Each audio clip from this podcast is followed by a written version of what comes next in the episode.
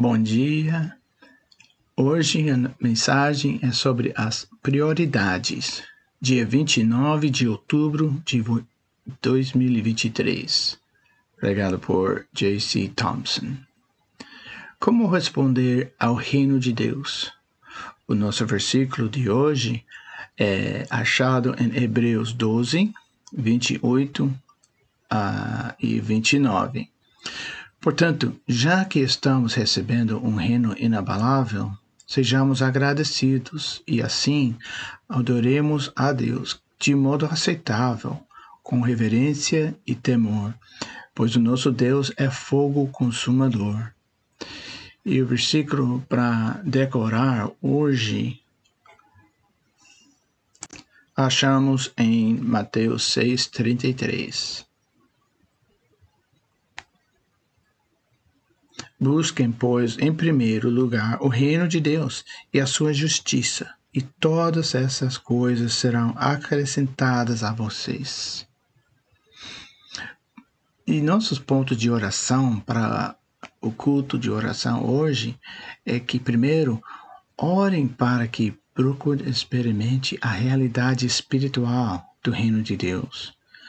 Ore para que entreguemos nossa vontade a Deus e servamos ao seu propósito.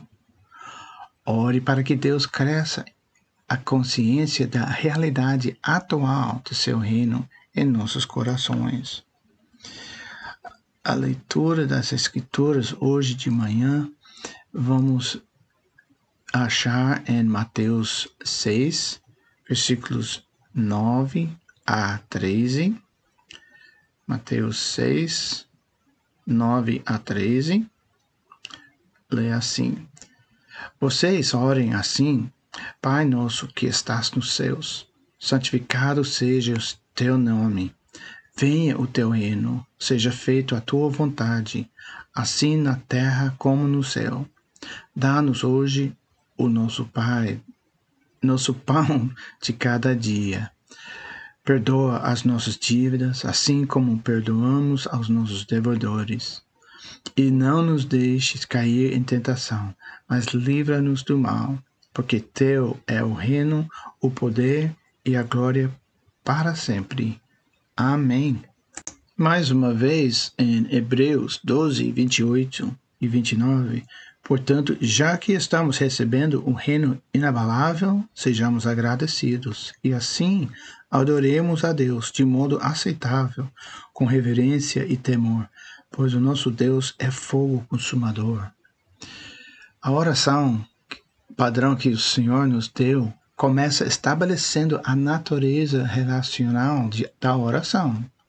À medida que continuamos a aprender não podemos perder a compreensão desse contexto. Jesus inicia a oração dirigindo-se a Deus como Pai. Ele então nos ajuda a entender que Deus, sendo nosso Pai, de forma alguma nega sua santidade, sua alteridade. Em primeiro lugar, a oração é sobre relacionamento. No contexto dessa relação, Jesus fala sobre o reino de Deus. Então, Jesus aproveita a oportunidade para nos explicar essa alteridade com mais detalhes. Ele é rei e tem um reino, e ele está vindo à terra. Olha comigo em Mateus 6, versículo 10. Venha o teu reino Seja feito a tua vontade, assim na terra como no céu. Outra tradução fala que o teu reino chegue logo, que seja feito a tua vontade na terra como no céu. Para nos ajudar a entender esse conceito hoje, eu queria usar um versículo em Hebreus para lançar as bases para a nossa palestra sobre o reino de Deus a mensagem sobre o reino de Deus. Em Hebreus 12, 28 e 29, Hebreus nos ajuda entendendo que esse reino de que Jesus está falando é inabalável. E como responder ao reino de Deus? Primeiro, o reino é a buscar, reino a buscar. O que Jesus quis dizer com reino? Estou propondo uma definição de três vezes da palavra reino para descrever completamente o ensino da Bíblia sobre o reino de Deus. Temos a palavra reino, o reino de Deus, que é basileia em grego. Desculpa, não sei falar em grego. A primeira imagem do reino é a palavra grega basileia. Essa fala do governo ou reinado de um, um rei. O tipo de rei que ele é, o sistema e a estrutura em que ele governa seu reino. Este versículo da Sermão na Montanha ilustra exatamente essa ideia. Buscai o reino de Deus acima de tudo e vivei em retidão, e ele vos dará tudo o que precisais. Devemos buscar o governo de Deus em nossas vidas, o reino de Deus. Uma pergunta que devemos fazer é: como é o reino de Deus nessa situação na minha vida? Mas isso é apenas uma pergunta, uma pequena imagem do ensino bíblico do reino de Deus. Lembre-se que Jesus disse o seguinte em Marcos 1,15: Finalmente chegou o tempo prometido por Deus. Ele anunciou: O reino de Deus está próximo. Arrependei-vos dos vossos pecados e crede, crei na boa no, nas boas novas.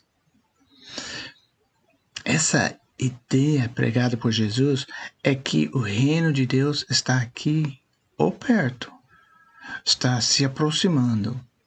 Mas as escrituras, as escrituras também descrevem o reino de Deus como algo que ainda não está aqui. Essa ideia surge na conversa com Jesus com um jovem rico em Mateus 19. Alguém veio a Jesus com essa pergunta: Mestre, que boa ação devo fazer para ter a vida eterna?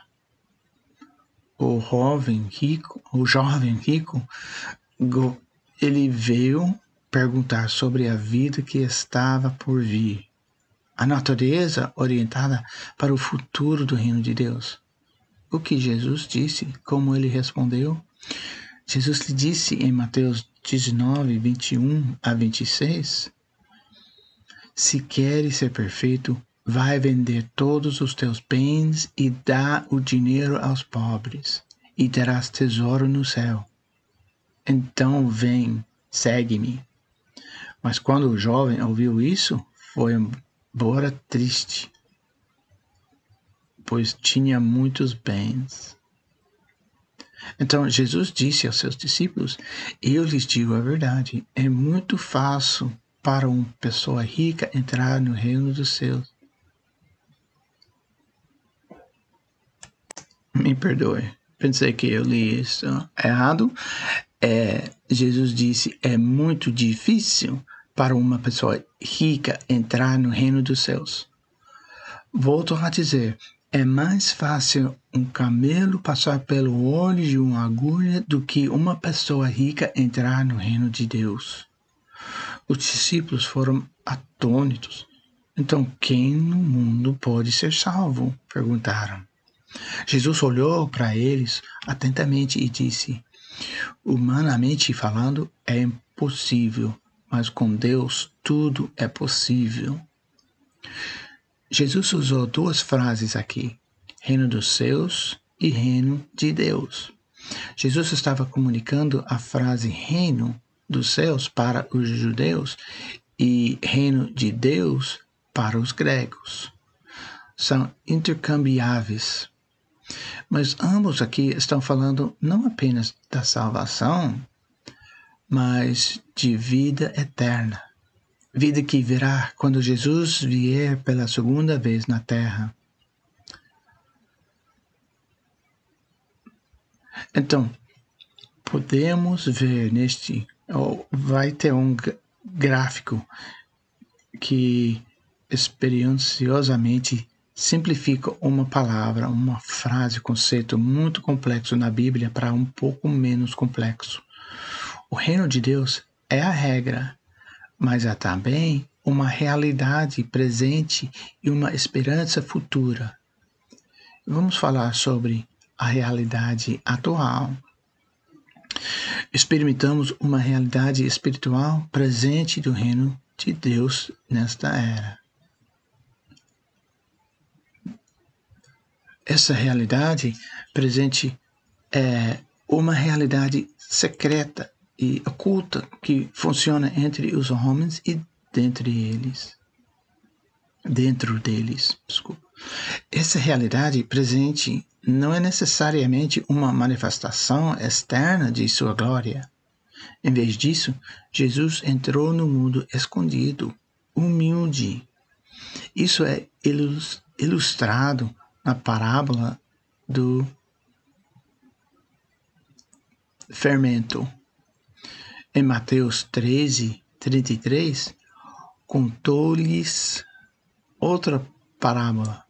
O reino de Deus é como o fermento que uma mulher tomou e escondeu em três medidas de farinha, até que tudo fosse fermentado.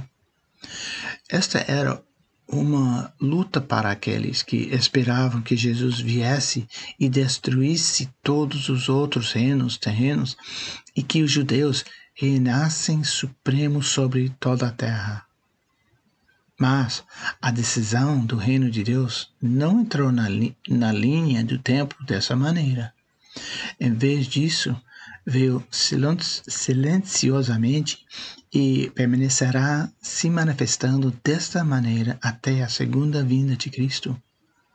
No entanto, podemos experimentar a realidade do reino hoje. A primeira vitória do reino já ocorreu. Jesus ressuscitou dentre os mortos e ainda não desfrutamos da plenitude. Nós desfrutamos de uma parte da benção podemos experimentar os benefícios da terra inicial de Satanás. E, no entanto, ainda lutamos com a presença de, do pecado em nossa vida. Mas um dia experimentaremos a esperança futura.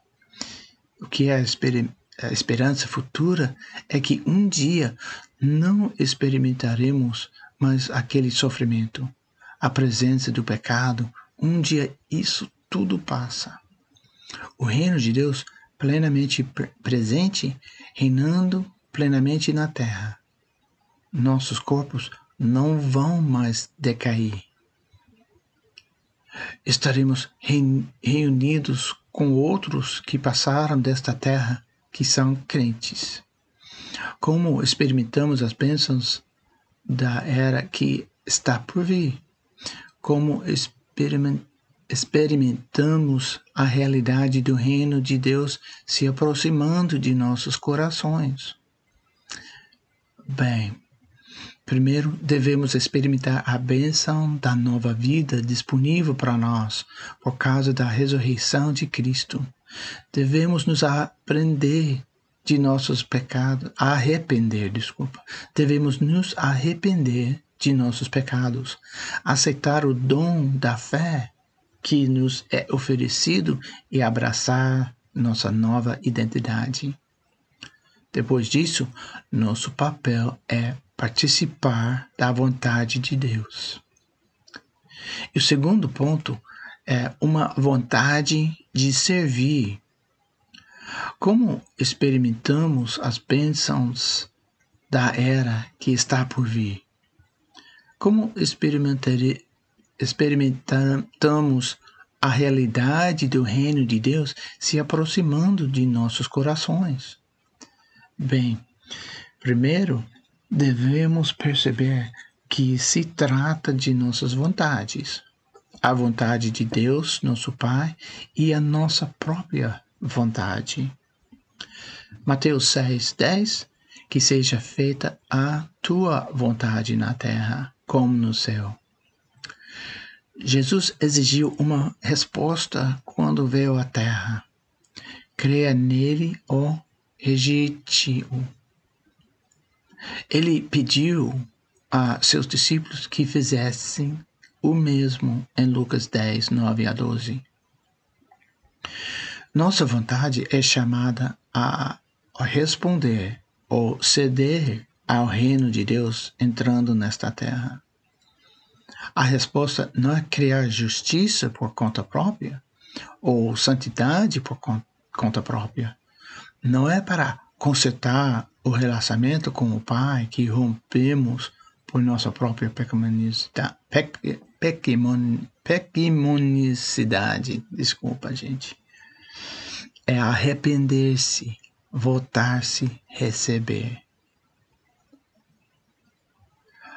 Deus nos faz bem através de Jesus e devemos tomar a decisão de segui-lo. Abrace o modo de vida do reino e não a vida de nossa própria vontade ou escolha. Como cristãos, deveríamos estar nos perguntando: como seria isso no céu? Como seria nossa conduta perfeita celestial na terra nessa situação? É por isso que devemos lutar. O Sermão da Montanha, em Mateus 5 a 7, ilustra o tipo de justiça estrangeira que Deus procura. Leia a Sermão da Montanha essa semana. Isto altera sua imagem do que é a justiça. É bom, é santo, é perfeito. Como a realidade do reino aqui já e como a realidade do reino aqui já e ainda não é uma justiça estrangeira e a vontade do Pai deve afetar nossa vida de oração, acho que é uma afronta aos planos do inimigo. Orar para que a vontade de Deus seja feita na terra como é no céu é utilizar a oração para tornar o reino de Deus tangivelmente presente em nosso mundo, mundo hoje. Quando oramos, estamos chamando a terra o que Deus já planejou no céu. Foi uma dica do Tony Evans. Quando oramos, estamos chamando a terra o que Deus já planejou no céu. Quando oramos, crescemos nossa consciência da realidade presente do reino de Deus em nossos corações. Precisamos da perfeição de Deus para preencher a lacuna de justiça. Deus nos oferece isso. Na oração, devemos buscar em Deus um lembrete de seu reino e sua vontade sendo a propriedade em nossas vidas, prioridade em nossas vidas. Quando oramos, intercedemos para que outras pessoas experimentem isso agora. Somos habilitados pelo Espírito de Deus. Essa presença real do Espírito de Cristo deve permear nossas vidas. Mas nem todos experimentem isso. Por isso, oramos. E oramos para que vejam o segredo e a ocultação do reino de Deus na terra. Então, oramos pela salvação, oramos pela cura, oramos pelas nações e seus líderes, oramos pela segunda vinda de Cristo, oramos por aqueles mantidos em cativeiro e oramos para que experimentem mais da plenitude das bênçãos de hoje. Quando oramos, pedimos a Deus que complete a missão em sua terra, pedindo para que Cristo volte e nos mova desta era para a era vindoura. Deus está movendo este planeta em direção ao seu cumprimento. Cristo está voltando. Deus está exercendo paciência amorosa, esperando que aqueles respondem a Ele com fé. Hoje, talvez seja você. Hoje, você pode precisar que outras pessoas se juntam a você para orar pela vontade de Deus em sua vida. Espero e oro para que Deus continue a crescer você e a nossa igreja em como oramos. Oro para que Deus nos mostre mais do que nos foi disponibilizado através de Cristo.